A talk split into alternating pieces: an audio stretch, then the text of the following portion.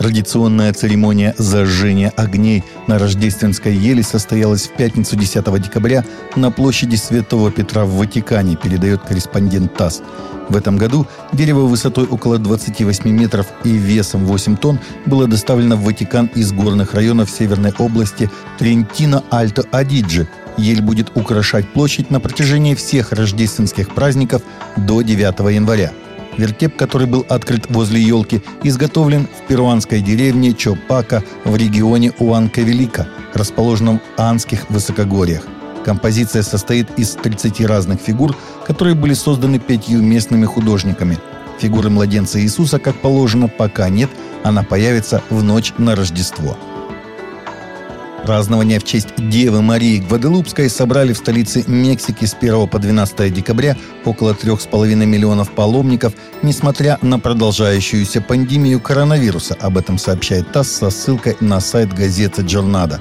Для обеспечения безопасности людей, которые прибыли в Мехико из всех регионов страны и из-за рубежа, власти задействовали порядка 9 тысяч сотрудников Управления общественной безопасности и других ведомств – их работа позволила не допустить серьезных происшествий, которые могли бы омрачить праздник.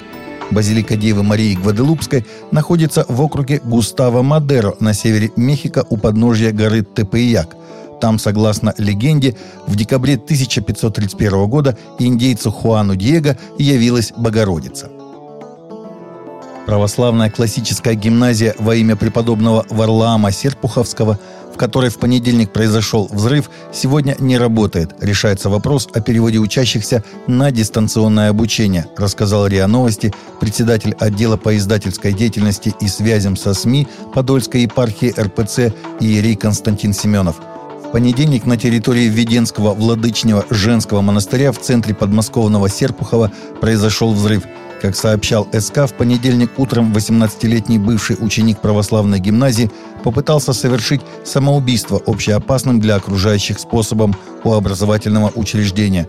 В результате взрыва пострадали 7 детей, все они госпитализированы.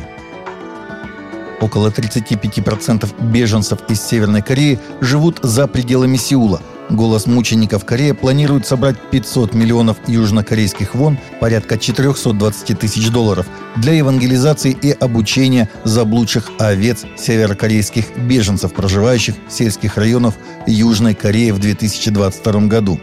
Представитель Фоли говорит, что работа с северокорейскими беженцами, проживающими в сельской местности, является результатом стратегии обучения, которую «Голос мучеников Корея» применяет в своей школе миссионерской подготовки для беженцев из КНДР в Сеуле в последние 15 лет.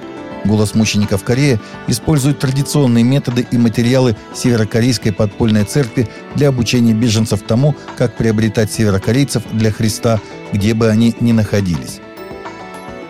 Федеральный сенат Национального конгресса Бразилии, Верхняя палата парламента, утвердил назначение главного государственного адвоката страны Андре Мендосы членом Федерального Верховного суда. Кандидатура была выдвинута президентом страны Жаиром Болсонару.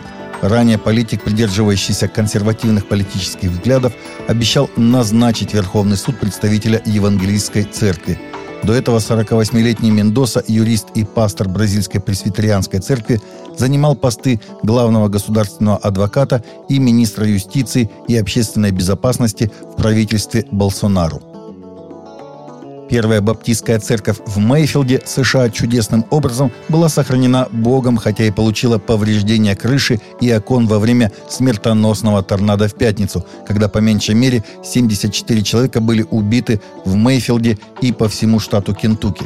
В воскресенье десятки членов церкви и жителей пришли в молитвенный дом по призыву пастора и увидели, что здание цело, хотя есть много повреждений и выбиты стекла – Собрание прошло в формате стоя на протяжении всей службы. Люди пели, молились, поклонялись и благодарили Бога. Многие здания в округе были совершенно разрушены. Прихожане, посещающие церковь еженедельно, оценивают свое психическое состояние и эмоциональное здоровье гораздо выше, чем те, кто не ходит в собрания регулярно. Об этом говорит новый опрос, проведенный службой Галлоп. Опрос также показал, что религия оказала положительное влияние на людей во время пандемии. Так называемые еженедельные прихожане заняли первое место среди 14 подгрупп по психическому и эмоциональному здоровью. Причем 44% еженедельных прихожан оценили свое собственное психическое или эмоциональное благополучие как отличное.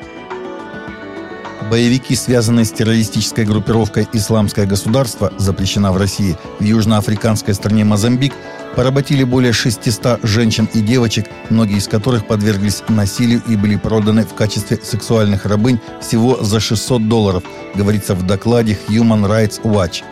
Так террористы из вооруженной группировки Аш-Шабаб, также запрещена в РФ, в северной провинции Кабо-дель-Гадо вынуждали молодых, здоровых и светлокожих женщин и девочек, захваченных в плен, выходить замуж за своих бойцов – Согласно отчету, другие были проданы иностранным боевикам за сумму от 600 до 1800 долларов.